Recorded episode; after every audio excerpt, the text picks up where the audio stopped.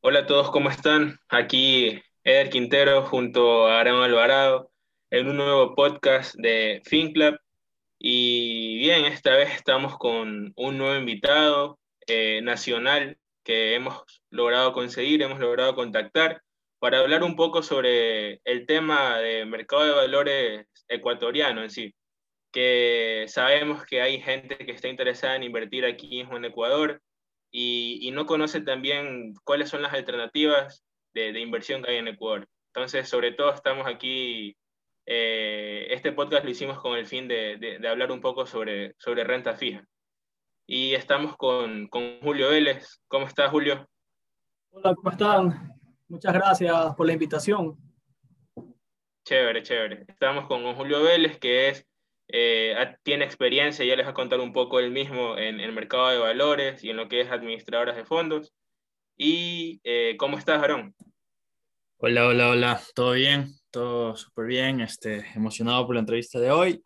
Y bueno, a darle con todo como todos los miércoles. Bien, entonces eh, Julio también, aparte de la, de la, experiencia que tiene ahora en, en, que tú que ha tenido en el mercado de valores, eh, sobre todo en renta fija, eh, también es fundador de, de, una página, una página web que funciona como un, como un comparador de productos o servicios financieros, que se llama avalia.es. Entonces, Julio les, les va a hablar un poco más sobre esto y bien, es como una, una breve introducción sobre él. Entonces, Julio, cuéntanos un poco más a qué te dedicas actualmente y, y cuál es tu trayectoria profesional. Bueno, hola, ¿cómo están? Eh, bueno, yo trabajé un poco más de 10 años en una administradora de fondos y fideicomisos. Estuve prácticamente en todas las áreas, en la parte administrativa, la parte de fondos de inversión, la tesorería, en la parte comercial, incluso la parte de lavado de activos. Entonces, por ahí fue un poco todo lo, por así decirlo. Eh, actualmente, como bien mencionabas, eh, soy fundador de la página Avalia SC. Saqué mi empresa para un poco de brindar soluciones digitales o tecnológicas y entre eso está esta página con el objetivo un poco de que la gente conozca de, de todas las alternativas que puede invertir, tanto en el sistema financiero como en el mercado de valores, y también un poco también ayudar en la educación financiera, ya que es un tema que aquí poco se ha dado, pocos conocen y, es fundamental. Bien. Bueno, y sobre educación financiera y todo esto, tenemos entendido que acá en Ecuador, como estábamos hablando hace rato, no, realmente no existe esa gran educación financiera y en finanzas estamos un poquito atrasados, eh, yo creo que en general, incluso a nivel gubernamental. Y mucha gente no sabe dónde puede invertir, mucha gente no sabe dónde puede meter su dinero. Hay gente que tiene mucho dinero y no hace nada, lo tienen en el banco metido. Y yo quiero hoy día que nos cuentes sobre la renta fija, exactamente, que es el tema del podcast, y nos digas la definición o qué es la inversión de renta fija. A ver, eh, la inversión de renta fija. La renta fija eh, es una inversión donde al principio conocemos la cantidad que vamos a recibir o nos van a pagar. Es decir, tenemos una, el inicio, tenemos el plazo y en la fecha de vencimiento vamos a saber exactamente cuánto vamos a recibir. Eso, ese básicamente es el concepto de renta fija. Ok. Y según tu experiencia trabajando en, en, en administradoras, eh, ¿cuál crees que es el perfil de, de un inversor en, en renta fija, de un inversionista en renta fija? El perfil de un inversor de renta fija es. O sea, tipo cuando te llega alguien a la oficina, no sé, y te dice quiero invertir en renta fija, ¿cuál es el perfil que le das o que tú ves que tiene? El perfil que, yo veo en general eh, son personas que no les gusta o no toleran la volatilidad. O sea, eh, que de principio quieren saber cuánto van a recibir eh, una vez que se cumpla el, plazo del, del título valor no necesariamente quiere decir que sea un perfil conservador, como muchos pueden creer que, que las personas que invierten renta fija son más conservadoras. Porque les pongo un ejemplo, eh, tú puedes invertir en un papel, haz de cuenta 200 días, que te da el 15%, pero el emisor tiene calificación de riesgo C. Entonces ahí no estás haciendo nada conservador, porque eso, eso es de alto riesgo. A diferencia que si inviertes en un banco o una institución, eh, institución financiera eh, con AAA a corto plazo, bueno, ahí se podría considerar eh, que eres conservador. Pero en resumen, son personas que no toleran o no les gusta la volatilidad. O sea, quieren saber cuánto van a recibir en el plazo pactado desde un inicio. Ahora, este, Julio, que hablas de, la, de calificación de riesgo, ¿qué, qué papel tienen las, las, calificadoras un poco en ese tipo de inversión? Tienen un papel fundamental, en cierto punto, eh, para el inversor eh, se pueden basar bastante en eso. O sea, la calificación que te pongan AAA quiere decir que es una institución demasiado segura para invertir. Entonces, si el, la calificadora de riesgo se equivoca en eso, eh, se puede, puede originar un, un, gran problema. Nosotros, en mi experiencia, tuvimos un producto que era un fideicomiso de inversión, que la calificadora lamentablemente le puso una calificación mayor a la que debería haber tenido. Y al final es, ese, ese producto cayó en default, o sea, no les pagó, o sea, no pudo pagar y cumplir sus obligaciones. Y en cierto punto, eh, la calificadora también tuvo una intervención por parte de la entidad de control por otorgar algo que no, que no le correspondía en realidad. O sea, como, como en Estados Unidos la subprime. Aquí tomaron ese mismo, ese mismo error y cometieron y le pusieron más, más calificación a lo que no tenía que tener esa calificación. Y ya. Papel importantísimo y vital para un inversionista. O sea, si le mañana yo una, una calificación AAA, en cierto punto me brinda seguridad, pero si en realidad se equivocaron por a veces motivo, eh, te perjudica y bastante. Ya, ahora, ¿qué activos y, o qué instrumentos? Por ejemplo, si yo quiero entrar a renta fija, ¿qué opciones tengo? Porque sé que, por ejemplo, digamos, hay quizás fondos de inversión, pero ¿qué activos normalmente están disponibles o qué instrumentos son en los que yo meto plata para que sean renta fija? Sí, hay bastantes. Los fondos de inversión es considerado renta variable, por si acaso. Eh, por ley ellos no pueden garantizarte un rendimiento, inclusive la, la, la, la ley de mercado de valores lo, lo indica, clarísimo. Eh, pero activos de renta fija hay bastantes. Eh, los más comunes eh, y los más tradicionales, lo que la gente por lo general más conoce, son los certificados de depósitos a plazo, las pólizas de acumulación, los certificados de inversiones, que estos son los que brindan los bancos, por lo general las cooperativas. Y básicamente es, es, es, lo mismo, el mismo producto, más allá que tenga un nombre diferente. Todas te da un, una tasa de interés a un plazo y al final, en la fecha de vencimiento, tú cobras capital más intereses. De ahí tienes otros instrumentos, eh, por ejemplo, los certificados de tesorería, los bonos, que son deuda pública que emite el gobierno. Básicamente la diferencia entre estos dos es que uno es a corto plazo y el otro es a largo plazo. Uh -huh. eh, corto plazo es menor a 365 días. Y el mercado de valores, el abanico sí es más amplio. Tienes una gama de papeles, eh, con cada uno con sus características. Por ejemplo, tienes el papel comercial, este papel también es a corto plazo, pero tiene otra particularidad, es que la tasa de interés es, siempre va a ser cero. Tú dices, Chuso, ¿cómo voy a invertir en, en un papel que tiene tasa de interés cero? Porque estos papeles tienen un rendimiento. Y, ahí, y ellos te lo dicen, el rendimiento de este papel es el 9%. Entonces le doy un ejemplo. Eh, tú quieres invertir 20 mil dólares en papel comercial de FinClub. Entonces, el valor nominal de ese papel es 20 mil dólares. Pero tú cuando vas a desembolsar el valor efectivo, lo que tú realmente desembolsas, acorde a ese rendimiento, es 19.200. Entonces, una vez que se pasa el plazo y la fecha de vencimiento tú cobras ese papel, a ti te van a pagar solo 20 mil dólares. Es decir, tú compras un papel con descuento y esos 800 dólares es como que tu, tu margen o tu retorno. No sé si me expliqué o, o, o les quedó alguna duda. Sí, sí, clarísimo. Claro. Ya.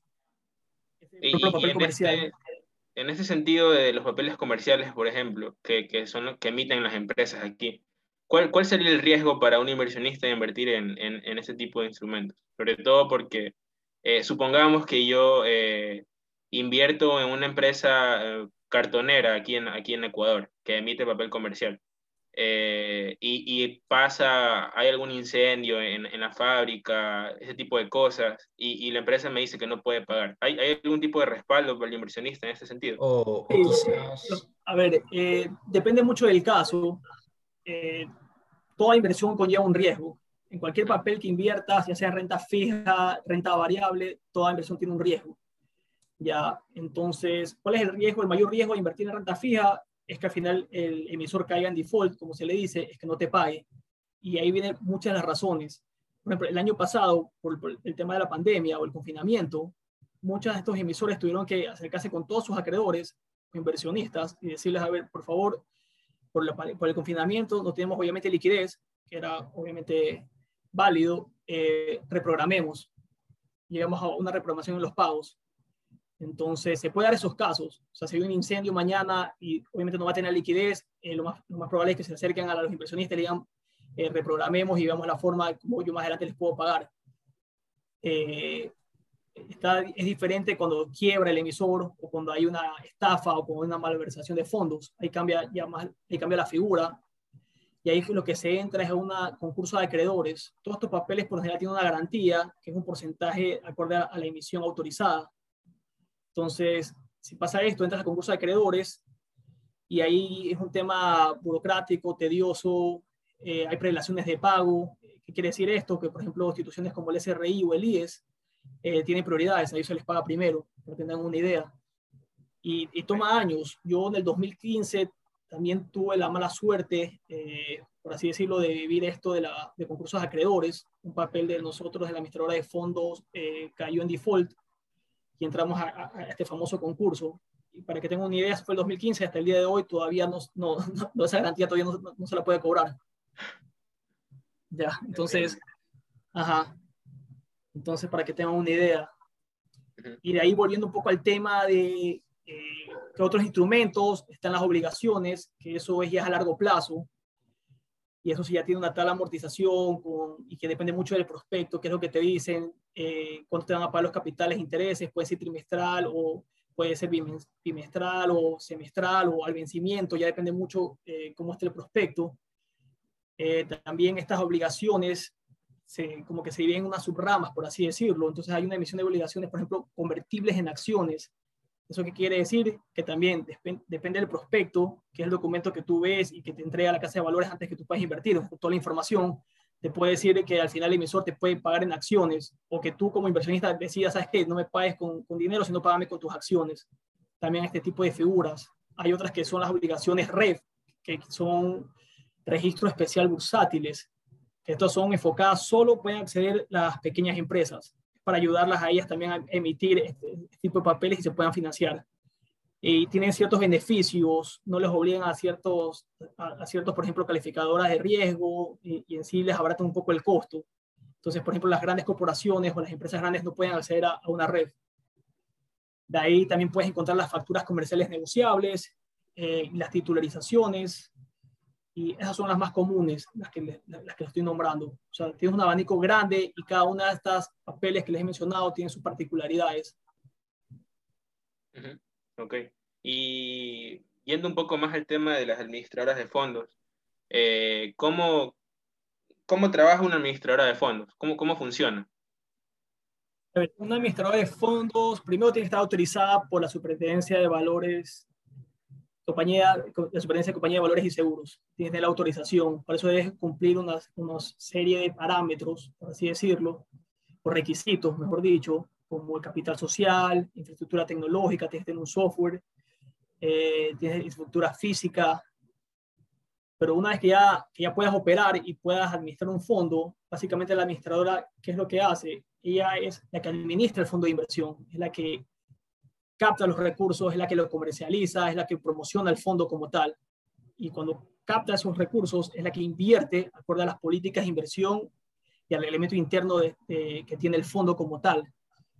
Un fondo, para que tengan una idea, es un patrimonio independiente o autónomo, como realmente se le dice, de la administradora de fondos como tal. Es decir, cada una tiene su RUC, cada una tiene sus cuentas bancarias, cada uno tiene su contabilidad, cada una tiene eh, sus balances, entonces, es totalmente dependiente. La administradora lo único que hace es administrar eh, los recursos de los inversionistas y a su vez lo invierten eh, en los papeles acorde a su política de inversión y está claro que cobran un fee acorde al patrimonio administrado, que es un porcentaje. Ok. Sí. Ya, y por ejemplo, en un portafolio de, de, un fondo de inversión están incluidos todo esto que serían las REV, los, los créditos, todo esto lo incluyen ellos o también quizás compran eh, bonos del, de deuda del Estado. Sí. A ver, puede haber un mix y como les dije, puede, todo depende de la política de inversión. La normativa es clara y te dice eh, en qué puedes invertir. Este, entre esos tú puedes invertir tranquilamente en papeles eh, del sector público, en bonos o certificados de tesorería, eso no hay ningún problema. Es más, ahí ni siquiera tienes eh, impedimento de porcentaje por el emisor. Para que tengan una idea, todas las, todos los fondos de inversión no pueden invertir más del 20% en un, perdón, las administradoras de fondos no pueden invertir eh, más del 20% en un emisor, en el fondo. O sea, a cierto punto te obligan a diversificar el portafolio. Pero hay la excepción con los papeles eh, metidos por el Estado. Ahí sí puedes pasarte ese 20%, para que tengas una idea. Ok. Y eh, en el, en este, estamos hablando de, de portafolios. por ejemplo, una administradora de fondos que eh, ofrece un, fondo de inversión con un tiempo mínimo de permanencia de, cinco días. Yo estuve revisando más o menos y en este, en este fondo de inversión, el tiempo de, permanencia es máximo eh, cinco días, eh, solo se encuentran, por ejemplo, papeles de instituciones financieras. Entonces, ¿por qué, por ejemplo, en este caso, no, no, no encontramos papeles de, de, empresas o tal vez bonos. Puede ser porque son más por el largo plazo. Exactamente. ahí acabas de decir básicamente la respuesta. Si tú tienes fondos, eh, tú más o menos armas el portafolio también acorde, acorde al tiempo de permanencia, como lo acabas de mencionar. Entonces, si tienes un fondo de cinco días, no puedes invertir a largo plazo, porque sabes que en cinco días lo más probable es que vas a tener a casi todo, posiblemente a tus inversionistas, solicitando posibles rescates o retiro del dinero, o de su inversión, mejor dicho entonces no puedes invertir a largo plazo. Y los, los papeles del sistema financiero, tú sí puedes poner más o menos el plazo que quieres invertir, 30, 45, 60, 75, 180, 210. papeles de empresas, a lo mucho puedes encontrar papeles comerciales, pero por general son de que será 100 días, 200 días, un poquito menos de un año. Entonces, básicamente, por eso arman el, fondo con papeles del sistema financiero fuera diferente de los fondos que tienen permanencia de 365 días, permanencia mínima. Ahí sí puedes invertir a largo plazo, en papeles de 5, 6, 4 años o 10 años, que no tienes ese inconveniente.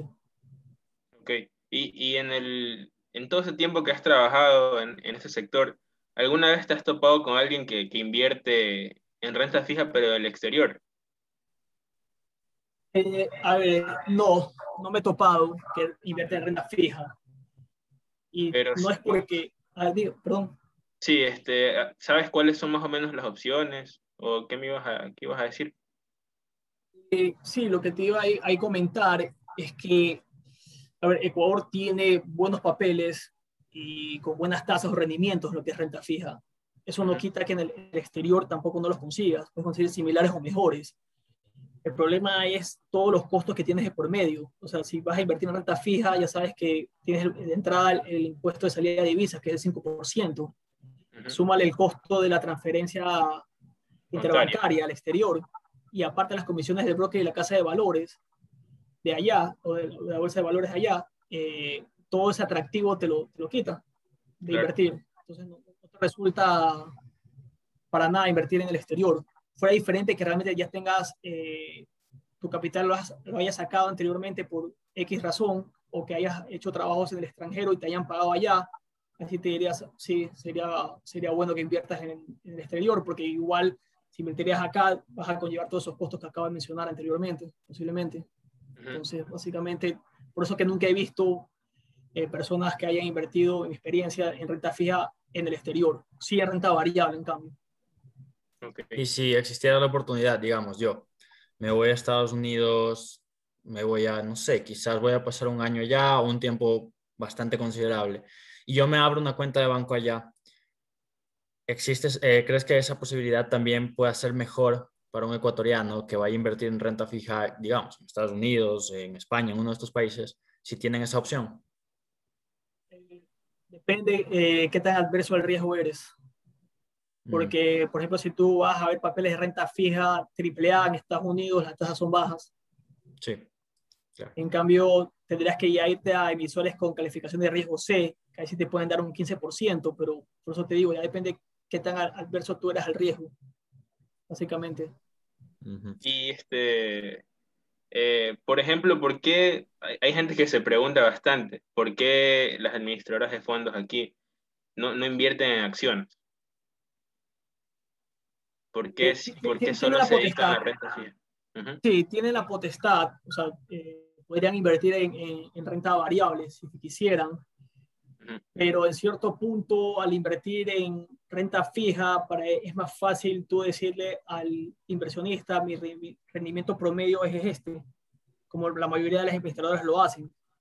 Entonces cuando ven, se meten a la página web, dicen rendimiento promedio es tanto y casi que te lo garantizan por más que no lo pueden hacer, porque usan la palabra promedio, no es que te dicen rendimiento siempre va a ser esto. Ajá, cierto punto es por eso, eh, en gran parte. Aparte, la otra es tampoco que hay mucha, aquí en el Ecuador no hay mucha oferta de empresas que coticen en bolsa.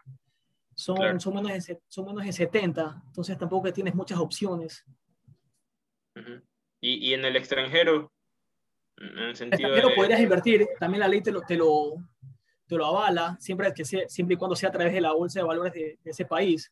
Pero ahí volvemos a lo mismo del costo de salida de capital eso te va a, afectar al rendimiento de tu fondo. Asumir todo ese costo eh, para un fondo, eh, ese día te dañe todo el rendimiento. O sea, eso sí te lo, te lo garantizo. Si no hubiera el impuesto de salida de capital, posiblemente sí se habría más, posiblemente podrían estar invirtiendo en el extranjero. Ok, ya. Y ahora sí, vamos a una pregunta un poco más, ya, ya creo que entendimos bastante, todo el panorama de renta fija y variable en Ecuador. Bueno, no variable, pero fija más que nada. Em, quiero saber si tú tienes inversiones en renta fija y variable. ¿Inviertes en estos mercados? Sí, sí, invierto en renta fija, sobre todo en bancos o, en, certificados de depósito, por así decirlo, como más que nada por la facilidad que tengo en las mismas cuentas eh, de ahorro, es más fácil invertir cuando veo que hay tasas buenas. Y en renta variable también tengo inversiones, tanto en fondos de inversión como en acciones, pero mercado ecuatoriano. No afuera no internacional. No afuera por el, por el costo. O sea, esperemos que ahora con las propuestas del nuevo presidente Guillermo Lazo, que progresivamente en teoría se va a ir eliminando este puesto de salida, ahí sí ya cambia, cambia la figura. Si invertiría renta variable afuera no tendría problema alguno. Y una pregunta así súper, este, si te fueras a renta variable fuera, ¿qué acciones te llaman la atención? Iría más al sector tecnológico, digital, me gusta Apple, Amazon, ese, tipo de acciones. Square, no. Ok, súper. Bueno, vamos con la última pregunta, Eder. Y este, Julio, ¿qué, crees? Eh, ya nos hablaste un poco del por qué también el, tal vez el mercado de valores no, no, despega aquí, en el sentido de que las administradoras podrían invertir afuera, pero a veces no lo hacen por, el, por, por todos estos impuestos que hay. Pero ya hablando más, eh, más a, nivel nacional, ¿por qué el mercado de valores ecuatoriano crees que no termina de despegar? ¿Qué crees que le hace falta? Eh, eh creo que le hace falta son algunas, algunas cosas, eh, por ejemplo, comenzando con la educación financiera, creo que a nivel nacional las últimas encuestas indicaban que 9 de cada 10 personas ni siquiera han recibido un curso básico de educación financiera, entonces no me quiero imaginar el eh, mercado de valores, que es algo más complejo. Por ahí se podría, si bien es cierto, las bolsas de valores, tanto Guayaquil o Quito, hacen campañas, hacen cursos gratuitos, eh, creo que todos los otros actores eh, que están inmersos en la, en la mercado de valores, como las emisoras de fondos, casa de valores, los centros de depósitos centralizados, más las bolsas, deberían hacer también campañas o programas, como lo hacen, por ejemplo, las instituciones financieras, que, bueno, ellos por ley tienen que hacerlo, pero acá no tendrían que esperar que se los impongan, deberían hacer de ellos y hacer programas para en cierto punto promover y que la gente vea realmente los beneficios. Eh, eso también se ve mucho en el mercado secundario en Ecuador. Eh, no, no, es un mercado que haya compra-venta constante, no es que tú veas las ofertas, toda la gente que quiera comprar y toda la gente que quiera vender, o, los bits, como se dicen allá en Estados Unidos, que tú ves así, todos los que quieren comprar, todos los quieren vender. Acá no, hay eso. Acá vender un papel, en mi experiencia, a veces se vendía rápido, a veces se tomaba un par de días y a veces no se vendía. Entonces, eso va mucho también por, por la falta de, conocimiento.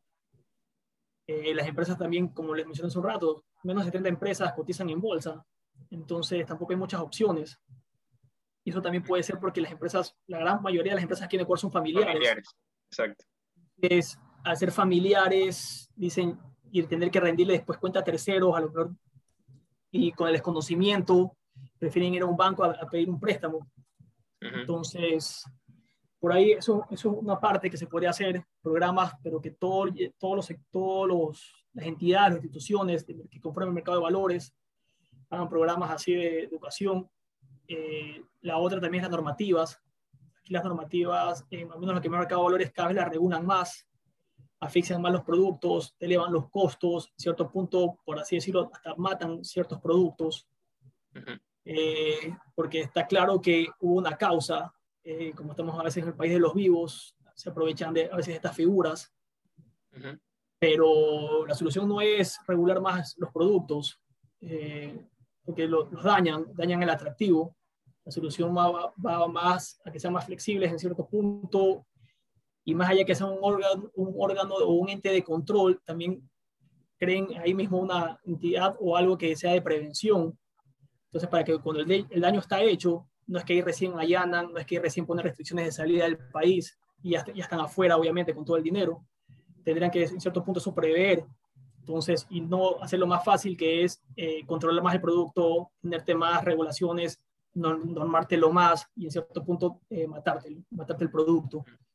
Yo creo que por ahí va y con ciertos incentivos en las leyes, también la parte tributaria, eh, se podría despegar más el mercado de valores.